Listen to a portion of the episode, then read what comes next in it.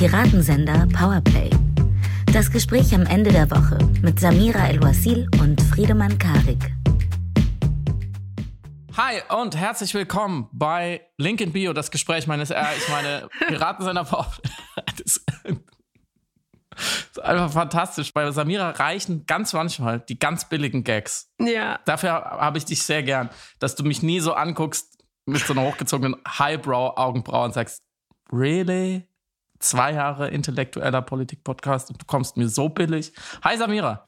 Hi Friedemann. Ich als Freundin des schlichten Humors bin ich wirklich auch sehr leicht abzuholen. Ich bin leicht zu begeistern, schwer zu beeindrucken. Du schaffst meistens beides. Oh, vielen, vielen Dank. Das ist natürlich äh, nichts anderes als der Piratensender Powerplay. Das Gespräch am Ende der Woche mit Samira El-Uazil und Friedemann Karik. Aber ähm, das erste bisschen Werbung habe ich damit, damit direkt abgeräumt. Wir haben nämlich, äh, wir sind quasi ähm, fremd gegangen, aber eher Freund gegangen, Freundinnen gegangen bei unseren Freundinnen von äh, Deutschland von Kultur. Da haben wir eine Gesprächsreihe gemacht. Sie heißt Link in Bio, das Gespräch meines Lebens. Ihr könnt sie jetzt äh, überall hören und vor allem beim Deutschlandfunk. Und darin haben wir gesprochen mit wem, Samira? Unter anderem mit Daniel Donskoy, beispielsweise mit uh. Eckhard von Hirschhausen, yeah. mit Elise Asefa, yeah. mit äh, Düsen Tekal. Aha. Und Jakob Hein natürlich. Jakob Hein und noch zwei Überraschungsgäste. Ja, ganz fantastische Menschen, von denen ich niemals gedacht hätte, dass wir sie von Mikrofon kriegen. Jetzt ähm, Unfassbar. ist aber genug Werbung gemacht. Und die Frage wie jede Woche lautet, Samira, worüber reden wir nicht? Angeschlossen an die Bewerbung dieses Podcastes gab es vielleicht, einige haben es eventuell mitbekommen, ein bisschen Social-Media-Aktivitäten in Bezug auf den, Achtung, ich sage das Wort, Kommunismus. Na was? Den Kommunismus. Ah, wir haben schon wieder so ein böses Wort. Letzte Woche Gewinn, jetzt Kommunismus? Der Kommunismus, er geht gerade um. Nächste Woche, nächste Woche kommt Salatschleuder. das Wort, was du nicht sagen darfst. Salatschleuder. Oh, ja, wir sagen es nicht. Wir haben... Oh, Blogposts ohne Ende jetzt wieder in Planung. Oh Gott, oh Gott. Es wird furchtbar, es gibt Krieg. Ähm, wir haben überlegt, darüber zu sprechen, aber wir haben beschlossen, dass wir auf jeden Fall diese Woche noch nicht darüber sprechen wollen. Vielleicht nächste Woche. Man muss ja manchen Dingen auch so ein bisschen Abstand lassen. Ja, genau. Noch ein bisschen beobachten, schauen, sich Gedanken machen. Das gute alte Gras über die Sache. Mm, aber dann stellt sich natürlich die große Frage, worüber sprechen wir denn heute? Worüber sprechen wir denn heute? Es ist ein Thema, bei dem es auch sehr viele Social-Media-Aktivitäten insbesondere heute geht. Es hängt nämlich mit einer Sauna zusammen. Ähm, ja, es ist zumindest nur eines der vielen Episoden, die das tangieren. Und äh, viele Aspekte, die es gerade zu einem sehr wichtigen Gesprächsthema machen, eigentlich transgeschlechtliches Leben, Transleben in Deutschland und die neue Form von diskursiver Demarkierung, insbesondere auf konservativer und liberaler Seite. Und wir wollten uns das genauer anschauen, eigentlich nicht mal, weil wir den Eindruck haben, dass es über das Thema an und für sich so viel zu sprechen gibt, aber sehr viel über die moralische Angst, die da auf äh, mhm. Seiten der Konservativen zu herrschen scheint und äh, ob sie da jetzt ihr neues Thema gefunden haben, das sie missbrauchen können, um sich selber irgendwie diskursiv zu distinguieren. Was mhm. ich einigermaßen nervig finde, vielleicht hört man das ja schon langsam so raus. Nicht genervt hingegen ist Merkel und im Gegenteil, sie ist sogar ein bisschen zu gut drauf. Sie kam wieder in die, auf die Bühne der Öffentlichkeit zurück in einem vielbesprochenen Interview mit Alexander Osang, Spiegeljournalist. Und auch das hat mich ein bisschen genervt, um ehrlich zu sein. Ihre gut Gelauntheit. Mhm. Ja. Ähm, und ich dachte, ich, ich habe nie gehofft, dass ich zu den Menschen gehöre, die so ein bisschen grinchig sind, wenn Menschen zu gut drauf sind, dass ich dann mit Reaktanz darauf reagiere. Aber Merkel hat sogar das geschafft. Ich bin sehr gespannt auf diesen Part, ja. und als letztes, um es tatsächlich auch mal ein bisschen hier äh, konzilianter und hoffnungsvoller enden zu lassen, wir wollten über die Hoffnung sprechen, sozusagen verlängernd, was ich in der Piratensender Powerplay Plus Episode am Dienstag besprochen hatte, nämlich Imagination, Vorstellungskraft und Hoffnung als Instrumente der Progression einer Gesellschaft, der transformatorischen äh, Momente einer Gesellschaft. Und du hattest Fragen, Anmerkungen, Überlegungen, Gedanken und wir wollten zusammen noch mal weiterdenken, weil genau, ich einen wesentlichen Aspekt vergessen bzw. nicht besprochen habe. Nein, auf gar keinen Fall. Ich habe Beilagen zum oh. Hauptgericht. So ja, sehr gut. Hier so ein paar Pommes, da so ein paar Spätzle, bisschen Gemüse, hm? damit es noch besser schmeckt. Ich glaube aber, wir beginnen tatsächlich mit Angela Merkel. Mhm. Sie ist wieder da. Darf man das so sagen? Ich finde, das darf man so sagen. Sie ist wieder da. Sie hat sich sehr lange sehr bedeckt gehalten in den letzten Monaten, seit sie nicht mehr Bundeskanzlerin ist, offensichtlicherweise. Und seit dieser Krieg begann, den hat sie nur einmal standardmäßig verurteilt, hat aber nicht weiter dazu gesprochen. Sie hatte keine öffentlichen Auftritte, ähm, keine offiziellen. Und jetzt hat sie ein ja, sehr langes Gespräch geführt. Ich glaube, im Endeffekt Gastgeber war der Aufbauverlag, weil da ein Buch mit Reden von ihr erscheint. Das war mhm. so ein bisschen der Anlass. Also es ist sozusagen der erste halbe Schritt ins Leben der Privatiese Angela Merkel. Mhm. Und dieses Gespräch kann man auch überall nachhören. Das ähm, weiß ich nicht so genau, ob ich es euch empfehlen würde, weil ich gucke ja kein Trash-TV, das wisst ihr ja, im Gegensatz zu Samira. Und ich halte auch sonst nichts von so äh, masochistischem Medienkonsum. Deswegen, ich fand es schon hart, das durchzuhalten. So viel darf ich vorwegnehmen. Mhm. Aber es ist natürlich schon auch sehr interessant an manchen Stellen. Mal mehr, mal weniger, finde ich. Und deswegen ähm, hört es euch gerne an. Vielleicht habt ihr auch schon die wichtigsten Stellen mitbekommen. Was fandest du da so besonders gut daran, Samira? Gut, gut fand ich. Vor allem ah, Danke für die Frage. die richtig gut fand ich die gut gelaunte Reulosigkeit von Merkel nach 16 Jahren. Die Feststellung, dass sie, äh, dass die JournalistInnen immer kritisieren würden, dass sie nur Wohlfühltermine abarbeiten würde und sie dann sich hinsetzt und sagt, ja, das macht sie jetzt. Dass dieser seltsame, selbstgerechte Gleichmut in Bezug auf die Betrachtung ihrer eigenen Arbeit, deren Konsequenzen wir heute jetzt mhm. gerade besprechen, sowohl dort auf der Bühne als natürlich auch in aktuellen Berichterstattung. Und dieser Gleichmut, der anders als bei Steinmeier, wenn man ihm seine Russland-Naivität mal glauben mag oder zugestehen mag, bei ihr wissentlich die heutige Situation mit zu verantworten hat und gleichzeitig sich dort hinsetzenderweise hin, hinstellt, nee, und sich dort gleichzeitig hinsetzt und sagt, klar wusste ich, dass wir nicht Wandel durch Handel erreichen werden bei Putin. Klar wusste ich, dass man mit Putin so und so nicht sprechen kann. Klar wusste ich das alles. Und ich habe es aber dennoch gemacht, weil ich es für alternativlos hielt. Paraphrasiert zusammengefasst.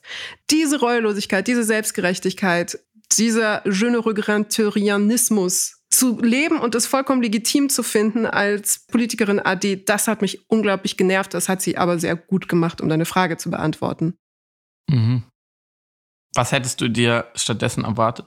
Ich weiß es ehrlich gesagt nicht. Das ist nämlich eine gute Frage, weil, also, in der allgemeinen Routiniertheit, in der allgemeinen politischen Routiniertheit in Bezug auf die eigene Zerknirschtheit, Fehler einzugestehen, Fehlentscheidungen zu thematisieren, transparent mit eigenem Vergehen umzugehen, weiß ich gar nicht, ob ich von ihr genau dasselbe erwarte, wenn ich sage, ihre Reuelosigkeit irritiert mich. Also ist es tatsächlich das, was ich von ihr möchte, Reue oder Verantwortungsübernahme oder überhaupt adressieren, was sie zu mhm. verantworten hat?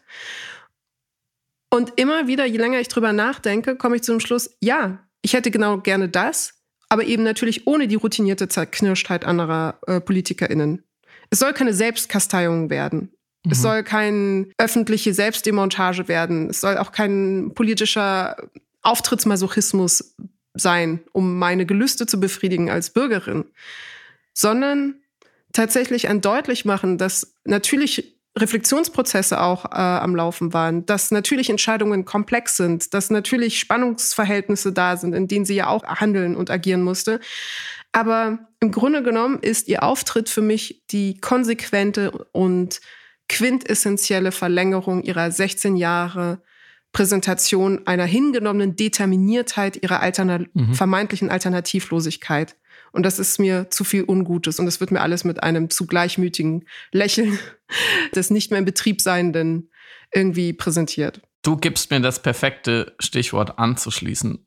Denn alles, was du sagst, dem stimme ich zu, dem kann ich nachvollziehen, habe ich auch so gesehen und gehört. Mm, alles das sind wir von Angela Merkel gewöhnt.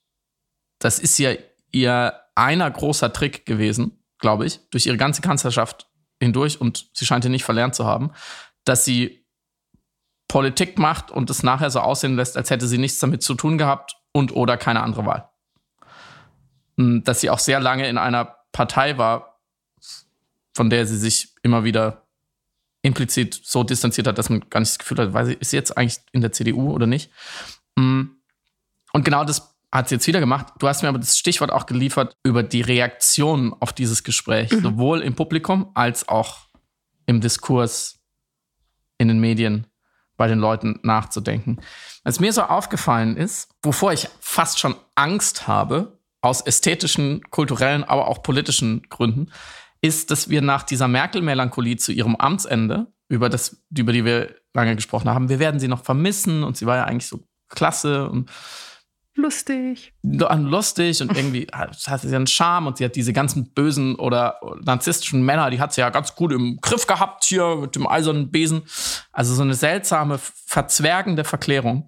Hm, was kommt jetzt? Kommt jetzt nach der Merkel-Melancholie die nächste Eskalationsstufe ist dann die Angela-Affirmation. Mhm. Weil was, wo es mir wirklich mehrmals ein bisschen fast eiskalt den Rücken runtergelaufen ist, ist, wie sehr das Publikum von Anfang an, wie bei einem guten Kabarett, mhm. wie bei der Lieblingsband, wie bei Volker Pispers, auf den man sich lange gefreut hat, mitgeht und lacht also die Gags sitzen ja schon bei Alexander Osang, der vorne, glaube ich, einen Text vorliest über ähm, seine erfolglosen Versuche, Angela Merkel journalistisch zu stellen oder zu interviewen, was ich auch schon interessant finde, dass der Spiegel-Reporter damit punktet, dass er ein schlechter Reporter war, beziehungsweise dass sie als Bundeskanzlerin ihn mehrmals, Achtung, abgekanzelt hat. Mhm, witzig. Dann nennt sie Osang oder vergleicht sie Osang mit Konfuzius weil sie zu Afghanistan kommentiert hat damals, als das alles in die völlige Katastrophe schlitterte, auch ihre ja, ein Jahrzehnt Afghanistan-Politik. Sie sagte, wir müssen unsere Ziele künftig kleiner setzen. Das fand er wohl hochphilosophisch. Mhm. Und das ist, und hier möchte ich eine Klammer setzen, das ist schon ein Vorgriff darauf, was mich daran so umtreibt. Jemand hat es so anspruchslos genannt. Und diese mhm. Anspruchslosigkeit spiegelt sich mehrfach auch mit dem Publikum in diesem Auftritt. Alexander Osang nennt sie dann auch die Bürgerin Angela Merkel, was ich interessant finde. Gleichzeitig sagt er aber auch, meine Kanzlerin wird sie sowieso immer bleiben. Also da setzt die Verklärung schon ein. Er sagt auch, sie ist zu ihrem eigenen Gemälde geworden. So, also mehr muss ich, glaube ich, zu dieser Anmoderation auch nicht sagen. Und dann kommt sie und dann wird sie ja durchaus auch gezielt gefragt, wie das alles war mit Russland, mit Putin. Hätte man es nicht wissen können. Was war 2008? Warum nicht in die NATO aufgenommen? Warum hat das alles nicht funktioniert? Wer war da in der Ukraine eigentlich in der Macht und so weiter? Und sie kann das ja auch an den grundsätzlichen Eckpunkten ganz gut erklären. Aber es geht eigentlich nie in den Handlungsspielraum oder die Kausalitäten und es geht nie dahin, wo es interessant wird. Und das macht sie natürlich auch geschickt, dass sie zum Beispiel über die Energieabhängigkeit, die uns gerade um die Ohren fliegt und die kein Mensch versteht, verliert sie kein einziges Wort. Nicht ein einziges Wort. Mhm. Und bekommt aber immer wieder Szenenapplaus und Lacher, wenn sie etwas nur lustig gemeint haben könnte. Also mhm. zum Beispiel, wenn sie nicht sagen will, mit wem sie in der Bundesregierung, in der deutschen Politik gerade in Kontakt ist bezüglich Ukraine oder Putin, ob jetzt mit Scholz oder jemand anderem, wird gelacht, weil sie es natürlich nicht sagt. Und dann sagt sie, ich könnte viele anrufen, wenn mir was nicht passt. Ich könnte viele anrufen, musste ich aber noch nicht. Zitat Ende. Lacher, hahaha. Als wäre das so wahnsinnig lustig. Mhm. Als wäre das so mhm. überbordend lustig gerade, dass ein brutaler Krieg herrscht, die deutsche Regierung heftig kritisiert wird, der Westen sich mehr oder weniger geschlossen gegen diesen Diktator stellt. Aber wenn mal was schiefläuft, dann kommt die Mutti Merkel zurück und ruft mal ordentlich an. Und gleichzeitig steckt da ja die Vorstellung drin oder die Erzählung, sie hätte alles perfekt überlassen. Sie hätte mhm. das, das Haus wäre gut bestellt. Deutschland wäre in einem scheckheft gepflegten Zustand gewesen. Und jetzt können es die Nachfolger in eigentlich nur versauen, aber Merkel hält da schon die Hand drüber im Zweifelsfall. Genauso wird ganz seltsam von Putin äh, ganz oft im Passiv gesprochen, was mir auch enorm aufgefallen ist. Er wurde entfesselt in den mhm. letzten mhm. Jahren. Also fand ich auch. Putin wurde entfesselt, wie eine Naturgewalt. Auch das wird ihr durchgehen gelassen. Also man hat das Gefühl, die Leute wollen sie jetzt auch unbedingt gut finden und nicht in Verbindung bringen mit den Dingen, die gerade schlecht sind. Das hat mit Merkel eher nichts zu tun.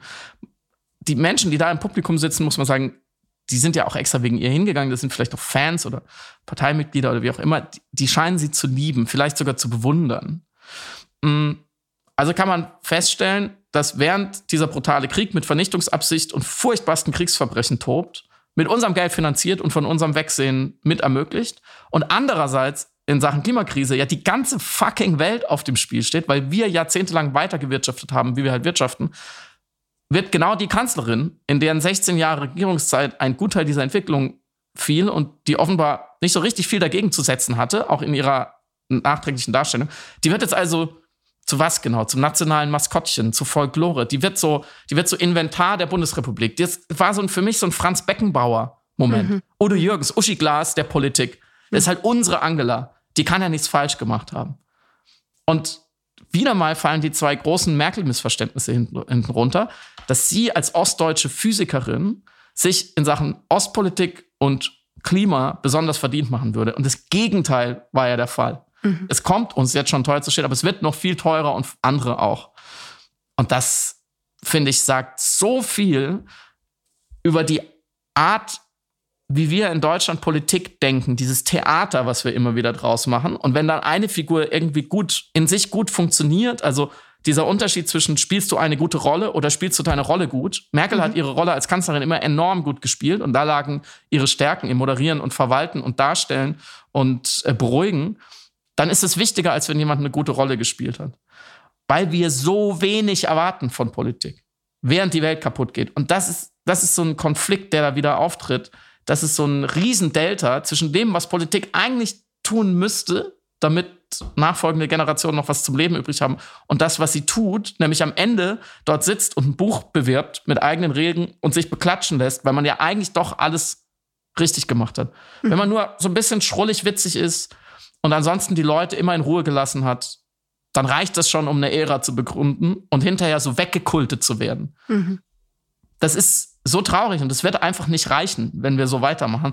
Und wenn Olaf Scholz in vier oder acht oder zwölf Jahren äh, so, so ein, ähnlich so ein Männchen dann da sitzt, die Leute sagen, okay, 20, ist ja witzig und die Ukraine und die Waffen, mh, hm, ja, blöd im Donbass. Naja, das reicht einfach nicht. Diese Abgründe kann man nicht länger weghalten. Ja, ja, du sagst drei sehr elementare Sachen.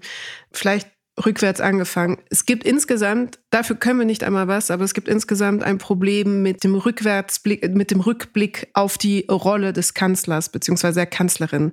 Also die politische Figur, die politische Positionierung bekommt immer automatisch durch einen Blick nach hinten eine ganz seltsame, du hast das Wort verklären benutzt, ich würde sogar sagen, kulturelle Verschiebung. Also man bewertet dann diese Position gar nicht mehr anhand der realpolitisch erfolgten Taten, Handlungen, Äußerungen, sondern auf Grundlage der Wertigkeit, der Wichtigkeit für die deutsche Gesellschaft.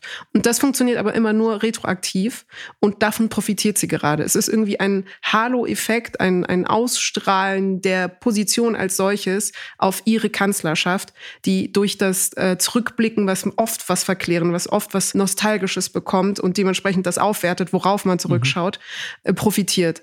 Und das ärgert mich immens. Das führt mich zum zweiten Punkt, dass du, du, du hast es gerade so schön zusammengefasst, eben sie spielt ihre Rolle gut. Spielt sie eine gute Rolle oder spielt sie, oder spielt sie ihre Rolle gut? Und ich glaube, deshalb ist es auch wichtig, weil ich mich manchmal gefragt habe im Podcast, ob wir Performance und Selbstpräsentation im politischen ähm, Handeln und Arbeiten zu viel Aufmerksamkeit manchmal schenken. Mhm. Mit der Gefahr, dass wir wieder in so Horse Race äh, Journalism Dynamiken verfallen. Und das ist genau der Moment, wo ich verstehe und begreife, nicht um uns jetzt selber zu loben, sondern weil ich wirklich gerade in diesem Moment diesen Erkenntnismoment hatte, dass das extrem wichtig ist, dass man gerade bei politischen Akteuren, die auch nach Max Weber charismatische Führer sind, genau schaut, wie sie performen, weil die Performance darüber hinwegtäuschen kann. Und wir sehen es gerade alle, unsere Augen werden verwischt, wenn wir uns eben diesen Auftritt angucken und alle irgendwie das irgendwie süß und lustig und folkloristisch finden und lachen. Wenn wir nicht genau unterscheiden zwischen guter Performance, dem guten Spiel einer politischen Rolle und dem guten Politiker sein, beziehungsweise Politikerin sein. Weil das drei verschiedene Sachen sind. Und sie schafft es tatsächlich, ihr politisches Arbeiten jetzt mit diesem Moment auch noch eben der Vernostalgisierung so gut zu vermengen, dass nur noch hängen bleibt, oh, sie ist ja eine richtige Entertainerin, sie ist ja richtig unterhaltsam, sie ist ja sehr charismatisch und pointiert und gewitzt und hat den Schalk im Nacken und ist eigentlich alles im allem ja eigentlich eine gute politische Figur, ein guter politischer Akteur gewesen. Mhm. So und genau deshalb müssen wir umso mehr eben auf Performances achten und auf performative Politik schauen, um genau den Unterschied zu machen. Den dritten Punkt habe ich vergessen. ähm, ich glaube, es war irgendwas mit den Hörbüchern wahrscheinlich. Ja, doch das Publikum. Das Publikum nimmt das natürlich dankend an ähm, im Zuge dieser ganzen Rezeptionssituation, aber will es ja auch gar nicht politisch haben, hatte ich den Eindruck. Also gerade, du hast gesagt, es waren vermutlich auch Fans, sicher, die werden nicht ein Ticket da eingekauft haben oder diese Buchpräsentation besucht haben, wenn sie nicht irgendwie auch ein Wohlwollen und ein positives Grundinteresse an Angela Merkel ähm, haben würden. Aber es war auch der Gesamteindruck, dass dass wir insgesamt jetzt wirklich, ach, jetzt 16 Jahre ist doch auch gut. Jetzt lasst uns doch mal eben Angela Merkel auch mal so ein bisschen Raum zum Atmen geben. Die soll jetzt auch mal lustig sein dürfen. Mhm. So, es ist harte Politik, das soll jetzt auch anstrengend und alles. Und das heißt, wir sind natürlich da auch in der Komplizenschaft, was das Ganze angeht. Ja. Ich hätte mir so sehr mehr nachdenkliche, vielleicht sogar emotionale Momente gewünscht. Mhm. Momente der Sprachlosigkeit gegenüber mhm. dem, was da gerade passiert. Wenigstens gegenüber der Ukraine. Mhm. Wenn schon andere Dinge vielleicht nicht präsent sind oder wichtig genug, dann doch da. Da geht es doch, das ist doch die ureigenste, vornehmste Aufgabe einer Politikerin, einer, einer Staatsfrau, in solchen Zeiten zu reflektieren, öffentlich und zu sagen, wir, wir, wir haben, wir konnten es uns einfach nicht vorstellen und es tut mir leid. Und auch wenn ich keine Schuld auf mich geladen habe, trage ich doch Mitverantwortung dafür, dass da Zehntausende sterben, Millionen auf der Flucht sind. Gegen diese geschichtliche Gravitas zu stellen, das werden einmal die Historiker zu bewerten haben, wie sie es tut bei der Frage nach ihrer Frau. Das, das habe nicht ich zu bewerten, sondern die HistorikerInnen eines Tages. Das finde ich einfach, das ist so blutleer und finde ich in diesem Moment auch feige. Mhm. Wenn ich dann dieses Buch mit Reden rausgebe und mich wieder in die Öffentlichkeit stelle, was finde ich ihr gutes Recht ist. Die Frau soll das genauso machen, wie sie möchte. Sie hat wirklich genug gearbeitet. Aber dann muss ich doch mehr liefern. Dann muss ich doch diese wichtige Position, die ich gerade habe, im Diskurs für viele Menschen in der Bundesrepublik offensichtlich anders nutzen als mit so einer ja bisschen Klassensprecherinnenhaften Standardverteidigung mhm. der eigenen Positionen. Mhm. Ah, es ist wirklich also auch eine so vergebene Chance, ähm, diesem Land zu zeigen, was Politik leider auch manchmal bedeutet und zu werben dafür, dass es trotzdem keine Alternative zu diesen demokratischen Prozessen gibt. Und ich finde, das war wieder einmal, wenn sie freispricht, eigentlich keine gute Werbung für die Demokratie. Mhm. Weil wenn sich solche Leute mit, mit, dieser, mit diesem Anspruch so lange halten und am Ende die Ikone werden, könnte besser laufen. Ja, besser laufen könnten auch unsere aktuellen Debatten über äh, Transpersonen in Deutschland. Ich liebe deine Überleitungen zu. Die sind einfach, du hast vorhin schon so toll die Themen aufgemacht und hintereinander gereiht. Ja, an die berühmte Perlenkette. Und jetzt noch dieser tänzelnde Pas de deux auf die nächste Bühne. Er hat sich doch für vier Jahre Schauspielschule und inklusive Capoeira und Tanzunterricht bezahlt gemacht. Hm, ich glaube, was mich gerade trägt, ist auch einfach eine, ja, doch immer noch bestehende und durch unsere ersten 20 Minuten dieses Gesprächs natürlich nicht milder gewordene Grundgenervtheit mhm. über wie, ich will, ich will nicht arrogant klingen, aber wie oll manchmal Teile der Öffentlichkeit sind, äh, diskursiv. Mhm nämlich sehr diplomatisch ausgedrückt. Ich hoffe, du mhm. hast das gemerkt. Mhm. Mm, es gibt verschiedene Anlässe, deswegen zähle ich die auf. Und sie sind in der Montage irgendwie beklemmt. Und vielleicht an dieser Stelle tatsächlich eine Triggerwarnung. Es geht um antiqueere Gewalt. Mhm. Es ist nicht mal ein Monat her. Da wurde in Deutschland ein 15-jähriges Transmädchen von ihren Mitschülern fast totgeschlagen und wurde von einem Besucher gefunden und konnte deswegen gerettet werden. Wir haben gerade einen sehr massiven äh, Diskurs in Bezug auf Gesetzesänderungen in den USA, die bedingen, dass teilweise die selbst Verstümmelungszahlen, Selbstmordzahlen von queeren Personen steigen aus Angst vor diesen Gesetzesänderungen. Wir haben just die Situation, in der ein 16-jähriger Transjunge versucht hat, sich äh, umzubringen, als die Eltern verklagt werden sollten wegen oder angezeigt worden sind wegen Kindesmissbrauch, weil sie mhm. ihrem Kind bei der Transition helfen und eben andere diese Familie dann äh, angezeigt haben, eben wegen Kindesmisshandlung. Wir haben gerade diese, oh, diese ganze, man hört es echt an meinem Seufzen, aber diese ganze nervige Diskussion um einerseits an, angefangen tatsächlich mit Alice Schwarzers äh, Buch, transfeindlichen Buch, und heute fortgesetzt um Tessa Ganserer, die es äh, gewagt hat, ein Foto von sich hochzuladen in einer Sauna mit zwei Frauen. Es ist äh, vielleicht noch zur Erklärung ein Podcast, der in der Sauna aufgenommen worden ist. Da ist das Foto entstanden, da spricht sie über sich und ein Sturm der Entrüstung von Menschen, die darüber diskutieren, ob nun eine Transfrau in einer Frauensauna sein darf oder nicht. Antwort natürlich ganz klar ja. Und die Frustration, die ich habe, ist, dass hier etwas diskutiert wird, von dem ich nicht einmal verstehe, warum wir es eigentlich großartig diskutieren, beziehungsweise ich verstehe natürlich schon, warum wir es diskutieren, weil es eben von einer konservativen Seite instrumentalisiert wird und eben als äh, Mittel, als Werkzeug benutzt wird, die Diskussion und auch die Ängste so zu lenken, dass sie wieder ein Thema haben, mit dem sie sich profilieren und distinguieren können, so wie es vielleicht früher bei anderen vermeintlich polemischen Themen der Fall war, wie früher vielleicht bei dem menschengemachten Klimawandel, was ein Distinktionsthema war für Konservative, oder queere, andere queere Rechte, oder wenn es um MeToo ging, um Sexismus. Mhm. Das alles, um zu sagen, es ist für mich fast wie eine Instrumentalisierung eines wichtigen Themas, weil es die Lebensumstände von Menschen betrifft und wir müssen uns jetzt damit auseinandersetzen, um zu sagen, dass es eigentlich missbraucht wird von einer Seite. So, und das finde ich alles unwürdig. Ich, genau, unwürdig ist vielleicht das Hauptwort. Ich finde die Diskussion um Transpersonen in Deutschland extrem unwürdig, entwürdigend und demütigend für Transpersonen und finde es einfach schrecklich. Mhm. Ich verstehe deinen Schmerz und deinen Zorn. Ich finde sie auch unwürdig für die Leute, die ähm, aggressiv dagegen angehen, weil es mal wieder an der Stelle so entlarvt, worum es, sagen wir mal, der Reaktion oder den Konservativen, wenn man sie mal so klassifizieren will, eigentlich geht.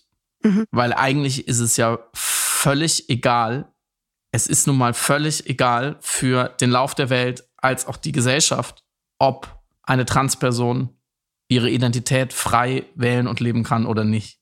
Es wird nur so getan, als wäre es unfassbar wichtig.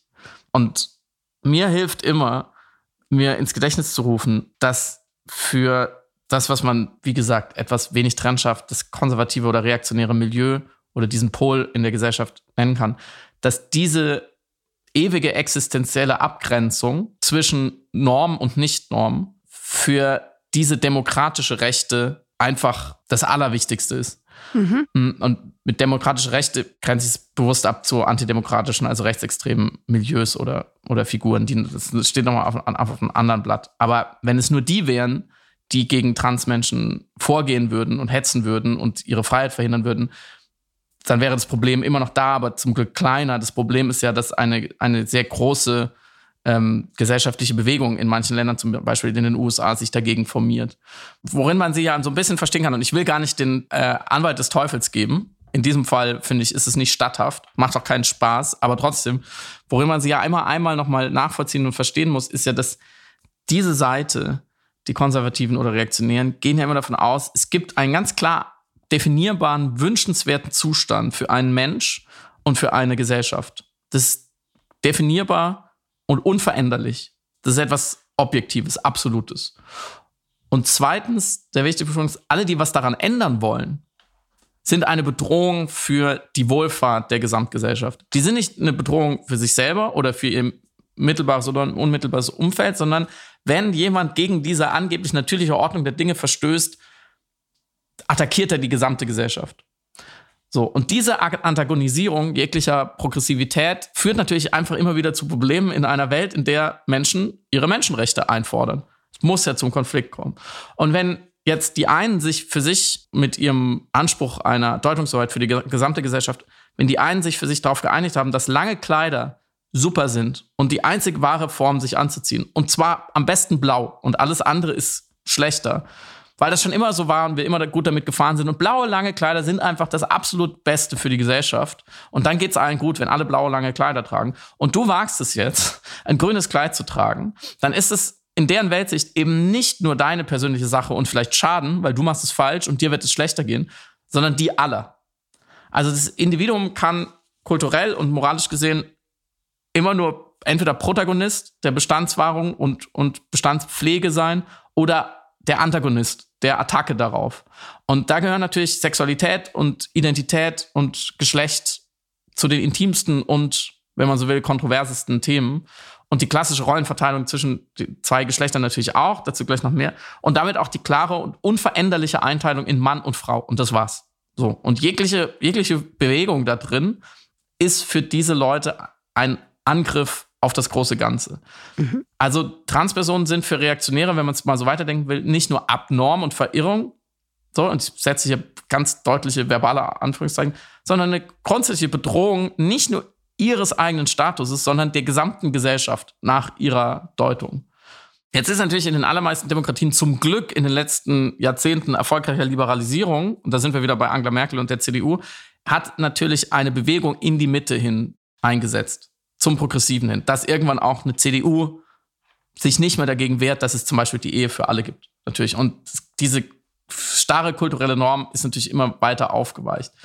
Mm, und trotzdem, wie du ja schon gesagt hast, ergreift natürlich jetzt dieses Milieu, was so ein bisschen kulturell immer im Rückzug inbegriffen ist in den letzten Jahren und Jahrzehnten, ergreift natürlich jetzt die Chance, gewisse progressive Minderheiten und Marginalisierten in so einem aggressiven Fundamentalismus anzugreifen, um sozusagen die Reihen zu schließen. Mhm. Und so die Frage, wer ich bin in Sachen Gender und Sex, wie ich leben und lieben will, ähm, ist ja auch deswegen so hochexplosiv wegen dem, was ich gerade gesagt habe, weil es einfach an diesem Diktum rüttelt. Es gibt eine ganz klare Spielregel, nach der sich alle zu verhalten haben. Und zweitens, weil es natürlich den Zugang zu Sex und Reproduktion regelt. Und das ist mhm. natürlich quer durch alle menschlichen Gesellschaften und, und Zeitalter immer schon ein schwieriges Thema gewesen, weil wir natürlich immer Angst vor einem Mangel haben und Reproduktion, Fortpflanzung einfach ein sehr tiefes Bedürfnis ist. Mm, deswegen ist so abgesehen von diesen Distinktionspotenzialen, von denen du auch gerade gesprochen haben, und diesen Identitätsstiftungen, die man mit der Antagonisierung vollziehen kann, mm, ist natürlich auch ein Transmensch, der sagt, ja, bei euren Reproduktionsregeln spiele ich nicht so richtig mit, weil ich wechsle salopp gesagt, seht es mir nach, die Seiten. Ich gehöre, gehorche also euren Ansprüchen äh, nicht, weil ich nicht, ich bin keine Frau, wie ihr denkt, ich bin ein Mann und deswegen so, deal with it das ist natürlich noch mal gefährlicher für diese konservative Weltsicht. Weil wenn man nicht mal mehr in, im, im Griff hat, wie, wie die Menschen sich reproduzieren, dann wird es langsam dünn. So, und dann könnte man jetzt einen Schlenker zur Abtreibungsdebatte machen.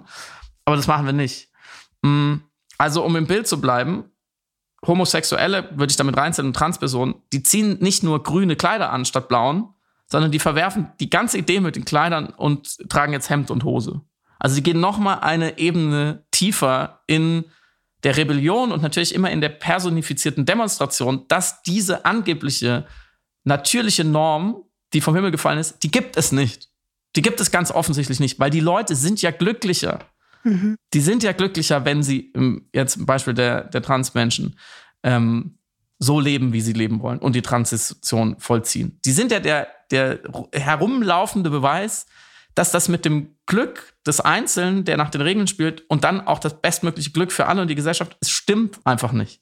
Und deswegen muss die weltweite Reaktion, deswegen sind die auch da so, so klar und so einig in verschiedenen Ländern und so böse.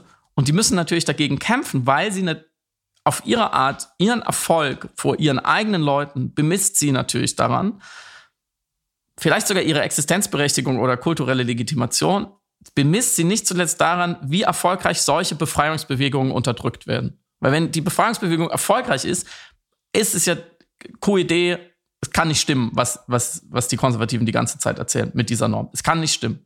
Und im Umkehrschluss, und da sind wir uns ja auch einig, aber find, mir hilft es immer wieder vor Augen zu führen, ähm, als Mensch, der zum Glück mit vielen, vielen Problemen nicht persönlich konfrontiert ist. Im Umkehrschluss müssen wir also, die wir uns als progressiv definieren, vielleicht, also die wir davon ausgehen, Gesellschaft ist ein Zustand, er ist veränderbar, man kann ihn analysieren, man kann normativ rangehen und sagen, wie, wie sollte es vielleicht besser sein?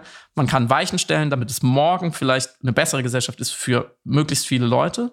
So, wir müssen uns daran natürlich messen lassen, wie gut oder schlecht es diesen marginalisierten Gruppen geht, die am Anfang eines Freiheitskampfes mhm. stehen.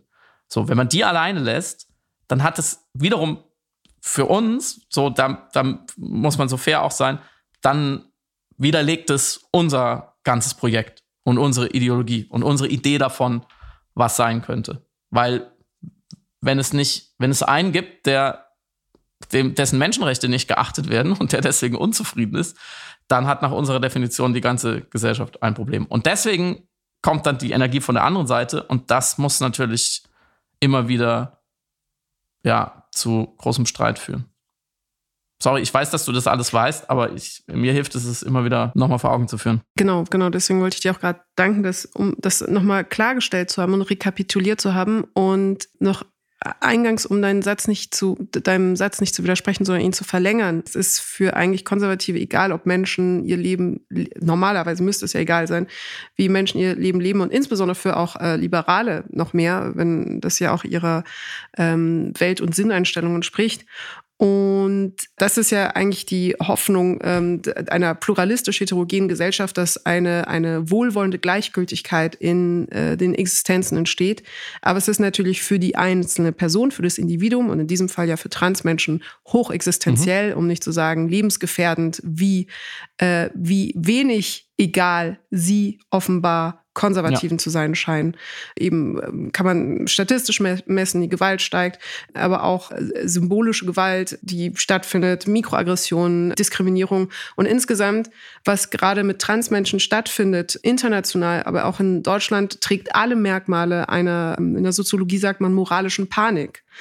Und davor, das macht mir, glaube ich, Sorge, das treibt mich auch um und bestärkt mich in dem, was du auch gerade gesagt hast. Also da quasi auf jeden Fall gegenzuhalten, weil äh, die moralische Panik ähm, von 1972 von dem Soziologen Stanley Cohen ähm, entwickelt, beschreibt die Idee, dass man genügend Angst macht gegen eine bestimmte Menschengruppe durch komplett erfundene Geschichten, zum Teil durch Mythologisierung, Antagonisierung, Dämonisierung, um damit begründen zu können, dass Veränderungen, die schlecht sind in der Gesellschaft, Gesellschaft auf diese Menschengruppe zurückzuführen ist und diese Angst zu mobilisieren mhm. gegen die, diese, diese Menschengruppe.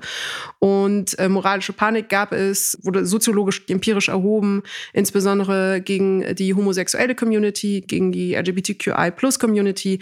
Und ich habe den Eindruck, die Sünden Böcke, die jetzt herangezogen werden und die am vulnerabelsten ist äh, in unserer Gesellschaft, sind jetzt Transmenschen. Und deswegen treibt mich das um, weil ich auch diese Art des Argumentierens, die dann benutzt wird, unlautererweise, unredlicherweise äh, von der sogenannten konservativen Seite. Wenn also zum Beispiel das, die Idee aufgemacht wird, dass äh, Schutzräume nicht mehr sicher sind für Frauen, wenn eine Transfrau dort ist oder dass Toiletten nicht mehr sicher sicher sein und dann werden irgendwelche Quatschzahlen herangezogen oder irgendwelche ganz absurden, abwegigen Geschichten und äh, Anekdoten angeblich, also angeblich existierende Anekdoten herangezogen, dann ist das eine klassische äh, Taktik der moralischen Panik, um Angst zu machen gegen eine Bevölkerungsgruppe. Und das hat sowas Unheilvolles für mich. Das ist wirklich für mich eine ganz so eine derart undemokratische Grundstimmung, die gemacht wird gegen eine Menschengruppe, dass ich mir wirklich Sorgen mache und dass ich wirklich beunruhigt und wie gesagt auch frustriert darüber bin, dass das, dass das als ja diskursive Entwicklung oder diskursive Dynamik gerade stattfindet und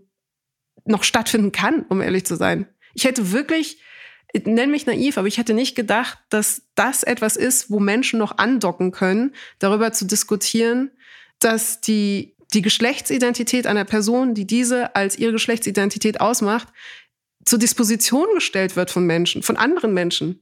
Von anderen Menschen, die sagen, nein, das stimmt nicht, weil Biologie. Und ich, du siehst mich an den Kopf greifen. Es ist so, es ist für mich so ein großes, eine große Verwunderung und Unverständnis ja. da. Sorry, das war ein bisschen Nein, gerambelt, aber. Ich mag das, wenn du so bist. Ich glaube, die, die bittere Wahrheit ist, dass sie es nicht, wie so oft, nicht zu ihrem Thema machen, obwohl es ihnen eigentlich so mhm. egal mhm. sein müsste, ja. sondern gerade weil, weil da steckt natürlich für ihre In-Group der größte, das größte Kollektivierungspotenzial drin. Die sagen, wir ja, sind, ja. wir wissen zwar gar, gar, nicht mehr so genau, was ist eigentlich noch konservativ, es war sowieso immer schon ein löcheriges Konzept und in den letzten Jahren ist es immer mehr zu dem dagegen geworden, aber da können wir uns darauf einigen. Wir sind, wir sind die, die gegen die Transmenschen sind. Und alle, und das schreiben wir auf unser Banner und oben steht ganz drauf, Transmenschen durchgestrichen und das sind wir. Und das ist natürlich traurig, ich glaube aber, dass wir, ich will das überhaupt nicht bagatellisieren, das ist furchtbar und deswegen habe ich auch so geendet, wie ich geendet habe vorhin, sagen, das muss immer unsere, wir müssen das immer zu unserer Sache machen, für sie zu kämpfen, sonst haben mhm. wir unsere jegliche Legitimation verloren, äh, sich jetzt rumzuplappern. Ich, ich glaube aber, vielleicht ist es auch, es ist auf eine zynische Art tröstlich, das wird nicht die letzte marginalisierte Gruppe sein, die noch einmal so in den Fokus gerät, weil die Reaktion ist auf dem Rückzug. Es sind Rückzugsgefechte. Und mhm. das haben wir schon aus verschiedenen Perspektiven besprochen. Also im Kontext USA, Trump geht es ja immer wieder darum. Das ist ein kultureller Abnutzungskampf, in der immer wieder noch nach Wirkungstreffern gesucht wird und nach diesen identitätsstiftenden Kollektivierungspotenzialen. Und sie werden immer wieder was finden. Sie werden immer was, wieder was finden, mhm. wenn sie irgendwann sagen, die Dackelbesitzer sind alle falsch oder die Menschen, die Spaghetti mit, der, mit dem Löffel essen, das darf nicht sein, die machen unsere Kinder kaputt oder, oder whatever. Und dann höre ich auch auf, es ins Lächerliche zu ziehen, nur um einmal klar zu machen, das ist deren Programm. Sie leben davon, mhm. immer wieder das vermeintlich schwächste Tier von der Herde zu separieren und zu sagen, du darfst nicht sein. Könnt gerade den Tisch umwerfen. Bitte nicht. Du hast wirklich, ja, du nein, hast eben schon, ist, ja, du hast eben schon das Stichwort ja. Hoffnung genannt. Was gibt uns trotzdem Hoffnung, Samira? Sag du es mir. Naja, du hast ja in, in der Piraten in der Powerplay Plus Episode, die, wie ich finde, wirklich nochmal äh, für sich steht. Ich muss gar keine Werbung machen, aber sie steht, sie ist eine eigene Litfaßsäule, eine blinkende riesige Anzeigetafel am Times Square unseres Podcastes. Mm, in, dem, in der aktuellen Episode hat nämlich Samira über das Konzept Hoffnung gesprochen. Und zwar nicht über das unbedingt über das moralische oder ethische Konzept oder das politische Konzept oder das spirituelle Konzept Hoffnung, sondern über das kognitive Konzept Hoffnung. Also evolutionär gefragt, wozu? Wozu gibt es eigentlich Hoffnung in, in dieser lustigen Maschine Mensch drin, in der ganz, ganz wenig ohne Grund ist? Mm. Und sie hat einen wichtigen Zweck, auch wie sie aufgebaut ist. Und ich will das jetzt natürlich jetzt nicht nochmal wieder kauen. Holt euch das Testabo, hört es euch an. Aber mh, mm, außerhalb der Feststellung, dass Hoffnung etwas Urmenschliches ist und auch einen großen Nutzen hat, indem wir uns nämlich, wie du es so schön genannt hast, in einer kleinen Zeitreisemaschine uns in eine wünschenswerte Zukunft beamen können und darin steckt ja schon implizit das äh, pluralistische Konzept der Zukünfte. Also es gibt verschiedene Szenarien und wir können uns eins davon aussuchen und sagen, das ist gut, da wollen wir drauf hoffen.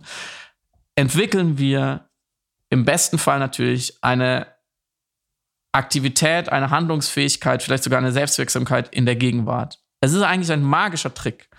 Es ist ein, ein äh, ja, der Mensch hat so einen eingebauten DeLorean, wie in Zurück in die Zukunft, mit dem er einmal in seinem Kopf schnell dahin rasen kann, sagen kann, ah, ist wünschenswert, nein, nicht so richtig, wieder zurück, ah, was muss ich dann machen, damit ich aufs hoffnungsvolle Szenario zulebe. Und meine Frage wäre daran gewesen, an diese Schönheit dieses Gedankens, was genau bedingt denn, wie liegen denn die Kausalitäten? Was brauche ich denn an Inkredenzien, um dieses Gericht Hoffnung zu kochen? Weil du ja auch nicht zu Unrecht, ich würde es, glaube ich, weniger drastisch sehen, aber nicht zu Unrecht skizziert hast, dass viele Leute heute aufgrund der großen Krisen und des Krieges und anderer Kriege eher hoffnungslos sind oder sich hoffnungslos fühlen. Vielleicht muss man diese Unterscheidung nochmal machen.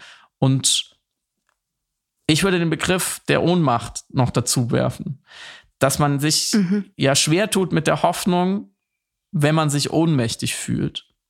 Und ich glaube, es lohnt sich dem grundsätzlich jetzt und wann auch immer immer wieder nachzugehen und sich zu fragen, aber was kann ich denn tun? Was kann ich denn handfest tun? Und wenn mir nichts, wenn ich gar keine Idee habe, was ich tun kann, um, um hoffnungsvoll zu sein und Hoffnung auch zu leben und in Aktivität umzusetzen, woran liegt es?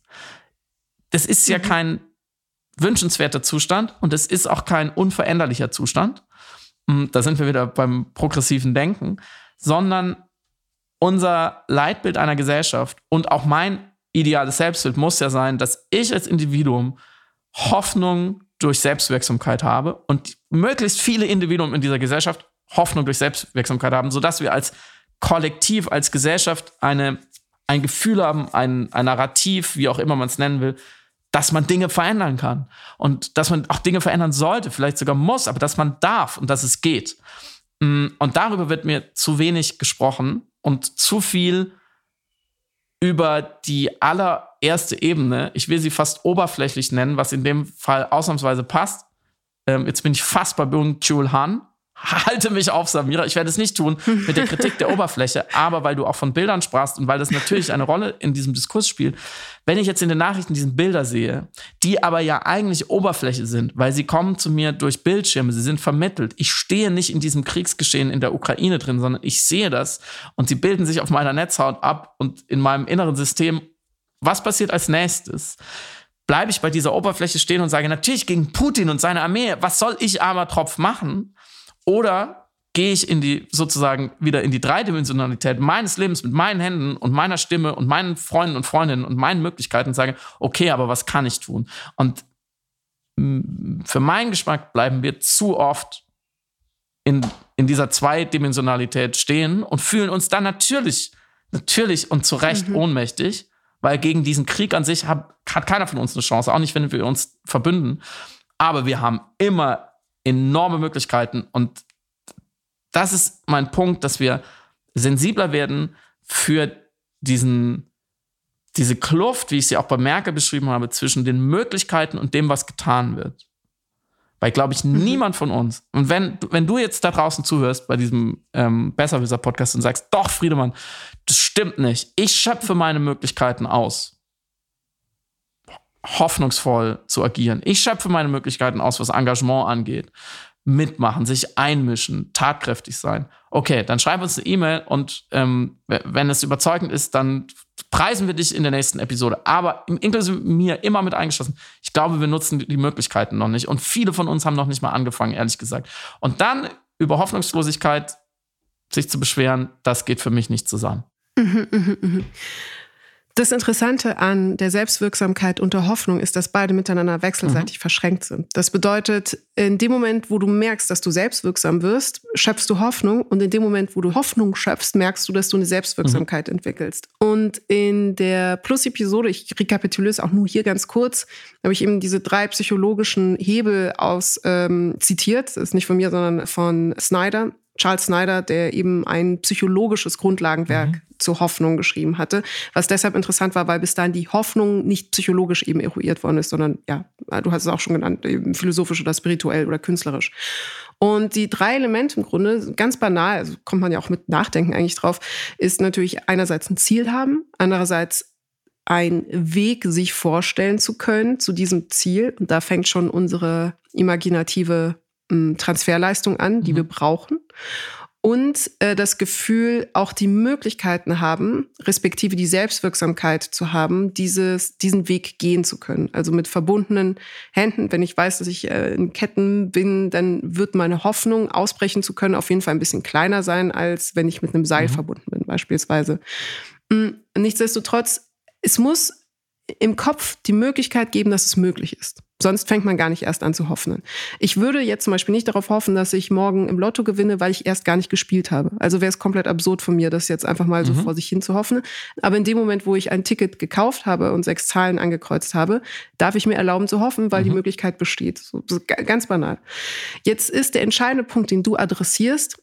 Warum überwiegt das Phlegma oder die Ohnmacht in Anbetracht der Agonie, des, des Negativen, des ohnmächtig Machenden in Form zum Beispiel von Bildern, Schlagzeilen, Headlines, äh, Vorkommnissen, Geschichtsentwicklung, überwiegt so, dass wir aufhören, die Wege zu sehen, mhm. also der zweite Schritt, was dann bedingt, dass wir Punkt drei, die Selbstwirksamkeit nicht mehr spüren. Weil in dem Moment, wo wir den Weg irgendwie von A nach B nicht mehr wahrnehmen, als nicht mehr realisierbar äh, betrachten oder uns ihn gar nicht erst vorstellen trauen, äh, erübrigt sich eben auch natürlich der Moment der Selbstwirksamkeit. Ich denke dann gar nicht erst drüber nach. Und dann tritt genau das ein, was du beschreibst, nämlich eine Ohnmacht. Also genau das Gegenteil.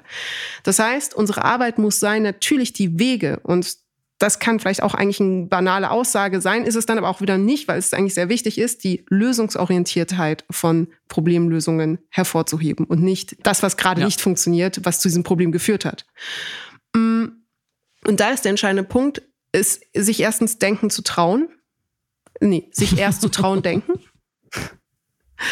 ähm, was gar nicht mal so leicht ist, äh, weil ich weiß nicht, ob es ein Ding nur in der deutschen Gesellschaft ist, die manchmal auch nicht die größte Verzeihlichkeit hat oder mh, die, die größte, wie soll ich sagen, Liebe zum lauten Denken mit der Gefahr, dass es ein Quatschgedanke sein könnte. Aber diesen Moment brauchst du, um mhm. einen Weg von A nach B dir erstmal vorstellen zu dürfen. Wenn von vornherein quasi aber schon eine negativistisch gefärbte Einschränkung kommt von das geht eh nicht, das ist eh blöd äh, und was willst du überhaupt, dann äh, wird sich dieser, dieser Weg gar nicht erst getraut zu denken. Diese Lösungsorientiertheit braucht Raum sein zu dürfen, braucht Imagination, Vorstellungskraft, aber auch nicht nur den Willen, sondern auch den Mut, in sich äh, vorzustellen und ihn dann auch mhm. laut mhm. auszusprechen. Auch wenn er blöd mhm. ist, vielleicht ist es Quatsch. So, aber wenn wir uns das schon gar nicht erst trauen, dann wie sollen wir dann eben den dritten notwendigen Punkt, nämlich die Selbstwirksamkeit? Also wir trauen uns gar nicht erst die sechs Zahlen mhm. anzukreuzen teilweise und äh, wundern uns, warum wir dann morgen mhm. nicht im Lotto gewinnen. Und sagen, ja, klappt eh nicht, weil wir mhm. auch nicht gespielt haben, weil wir uns nicht trauen.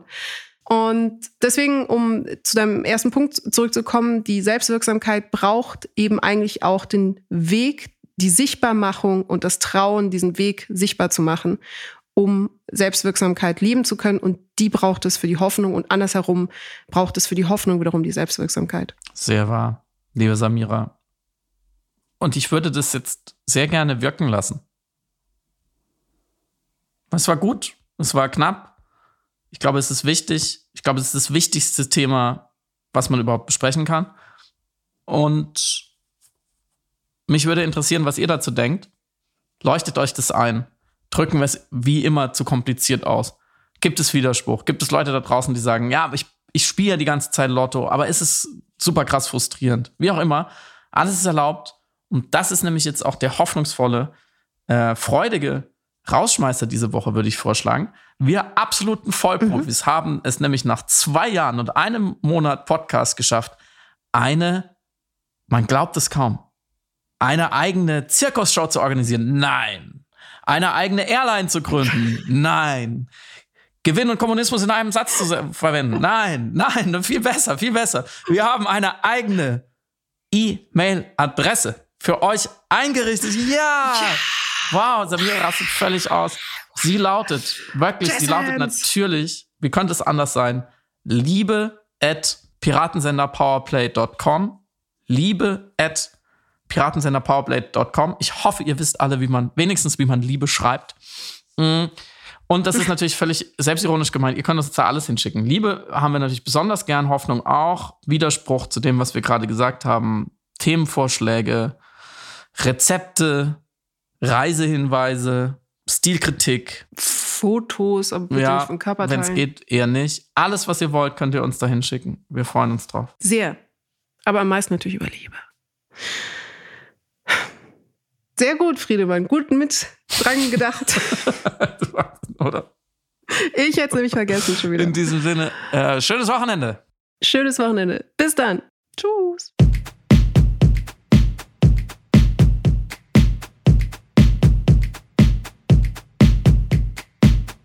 Du hörst Piratensender Powerplay.